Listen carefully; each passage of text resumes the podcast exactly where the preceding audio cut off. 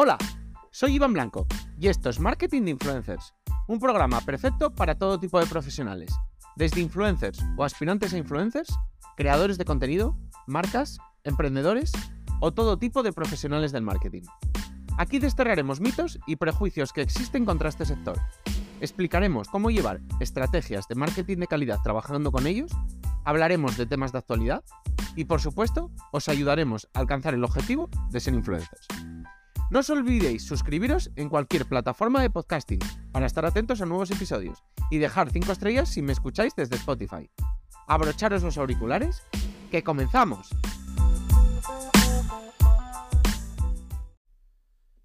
Vamos a hablar hoy de un tema que es bastante, bastante público y se habla mucho de en medios, que es un poco, bueno, la guerra que hay un poco en el mundo del streaming. Sabemos un poco como el rey del streaming, digamos, es Twitch, que bueno, pues es la aplicación social, herramienta, digamos, líder en el sector del streaming. Y bueno, apareció un poco para el, público mainstream, digamos, porque ya llevaba tiempo, la pandemia. La pandemia al final fue el momento álgido del streaming. Y bueno, pues sabemos un poco la historia. Empezó a firmar contratos millonarios con youtubers, bueno, streamers. Y bueno, pues digamos que YouTube se asustó, se asustó porque estaba perdiendo a mm, creadores importantes dentro de su, de su plataforma y hizo lo mismo, también empezó a firmar contratos. Era, digamos, una guerra a dos bandas. Una guerra como, pues, por ejemplo, la que hemos visto en España entre Uber y Cabify, como las que hemos visto en diferentes países de Globo, Uber Eats, Deliveroo, todo este tipo de empresas. Bueno, pues guerras en las que, digamos, se quema dinero para destruir a la competencia. Sin embargo, en esta guerra a dos bandas llegó un tercero. Llegó un tercero recientemente que se llamaba Kik. Kik era el típico nuevo rico. Se dedicó un poco a firmar contratos súper abultados, un poco con, con, los que se dejaron. Porque yo creo que fue un poco que le tiró a todos los streamers más famosos y bueno, pues un poco los que, digamos, arriesgaron más, porque al final, bueno, confiar en una plataforma nueva cuando, digamos, tu fuente de ingresos es esa, ser arriesgado. Pero bueno, se dedicaba a sacar contratos súper abultados fuera del mercado totalmente para intentar convencernos. Y pues... Hemos visto como en otros negocios, como hemos dicho antes, esto tiene mucho riesgo y no siempre sale bien.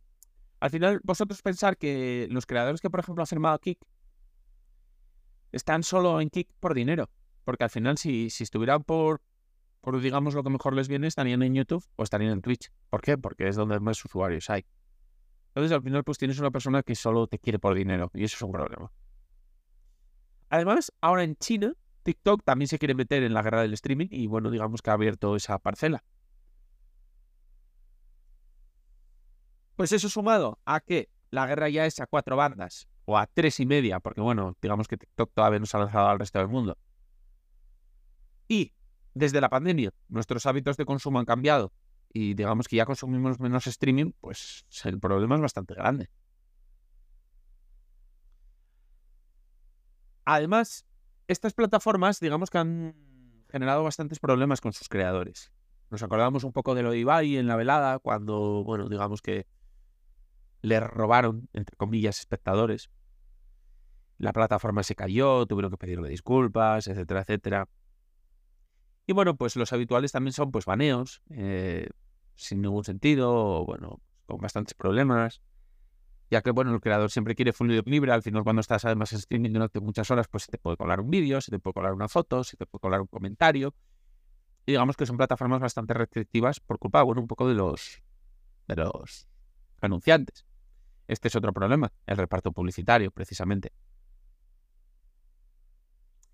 Y además, normalmente esto se, junta con unos equipos de soporte un poco opacos o que no contestan casi. Yo he oído, por ejemplo, a Jordi Wild quejarse de que en YouTube nadie no le estaba monetizando los vídeos. Eso me parece muy heavy porque él estaría perdiendo mucho dinero y que nadie le contestaba literalmente. Hasta que sacó un vídeo un poco amenazando y fue al final cuando cuando llegaron soluciones. En cuanto al reparto publicitario, volvemos a lo mismo. El reparto ha traído muchos problemas. Al final, pues los creadores creen que merecen más parte del pastel porque al final son ellos los que ponen todo el trabajo. Pero bueno, vamos a ir un poco a, la actualidad. Estos son los problemas. Vamos un poco a la actualidad o cómo está la cosa entonces. Itch ha dicho básicamente que se retira un poco de las pujas. Es decir, no va a estar, digamos, peleando a base de meter dinero por, por streamers, creadores, etcétera, Ha reducido los contratos, es decir, el número de contratos, y además ya no pide exclusividad, con lo que paga menos. Ahora mismo puedes hacer directos en Twitch y en YouTube. Y YouTube básicamente ha hecho algo parecido. Es decir, están viendo como ese negocio quemando a esas cantidades de dinero a largo plazo no es sostenible. YouTube además tiene muchos más problemas. Es decir, YouTube tiene el problema de que tiene una guerra abierta con Twitch por el streaming. El streaming también le roba, evidentemente, el contenido típico de YouTube, que son los vídeos. Y a la vez tiene un problema con el contenido vertical, que también le roba, digamos, ojos. Y ha sacado shorts. Y ya comentamos en un capítulo los problemas que le están dando los shorts. ¿Por qué? Porque, bueno, pues es un arma de doble filo. Sí, los ven en tu plataforma, pero también estás acostumbrando al usuario a ese contenido que no es precisamente el tuyo y que no es el más monetizable del mundo porque los ingresos publicitarios por el contenido vertical corto son muchísimo más bajos que los ingresos publicitarios por el contenido largo, digamos, horizontal que ellos tenían. Por tanto, mucha gente dentro de, de YouTube duda de la estrategia. Pero es que se está pegando por dos lados.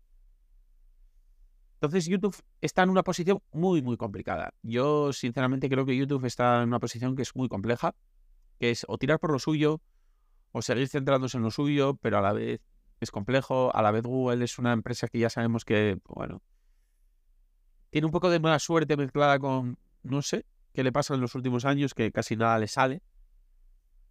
Y bueno, pues en definitiva el pastel del streaming, que es de lo que estamos hablando aquí, pues al disminuir, pues disminuyen los usuarios y el problema es que crecen las plataformas, por tanto el reparto cada vez es más pequeño. Así que definitivamente la carrera desmedida quemando dinero para conquistarlos ha parado, sobre todo porque además nadie ha ganado. Entonces, lo importante, ¿qué va a pasar en los próximos años? Pues lo que os digo, yo decir que YouTube con tanta competencia por tantas verticales es el que creo que tiene una papeleta peor. Por supuesto no creo que le vaya a pasar nada, o sea, YouTube es una plataforma enorme y lo que ingresan por publicidad es altísimo, sobre todo porque además tiene a Google detrás, tiene al buscador de Google y que de verdad que el anuncio más fácil de implementar a día de hoy después del de la televisión, es el de YouTube. ¿Por qué? Porque es un anuncio que dura tiempo, que estás dispuesto a comerte, porque vas a ver un vídeo largo, que es el que mejor puedes explicar, vender tu producto. Es muchísimo mejor que el que puedes tener en Instagram, es muchísimo mejor que el que puedes poner en TikTok, es muchísimo mejor que el que puedes poner en Twitch. O sea, es que es muy bueno. Y a la vez, vamos por otro lado, digamos que YouTube eh, tiene los mismos datos que el resto para segmentar, así que todo bien.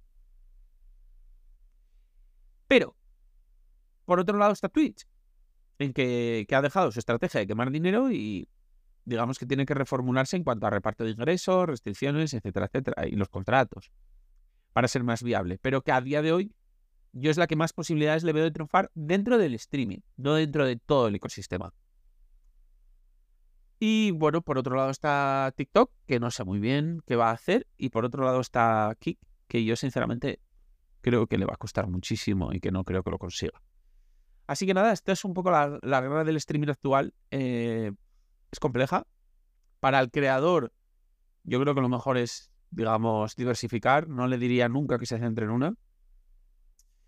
Así que todos los creadores que me estéis escuchando, sobre todo, bueno, sí, casi todos los que me escriben, todos los que han contratado mis servicios, evidentemente siempre les digo esto, que hay que diversificar entre todas las redes, incluso tener algo más propio.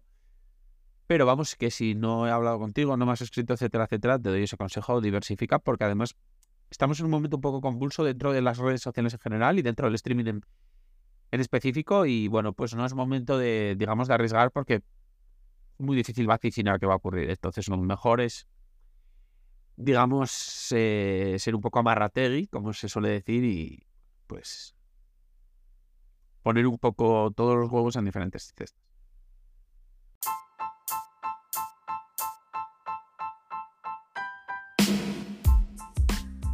Y hasta aquí ha llegado el episodio. Compártelo si crees que puede resultarle útil a alguien. Me ayudarás mucho y espero que también a la otra persona.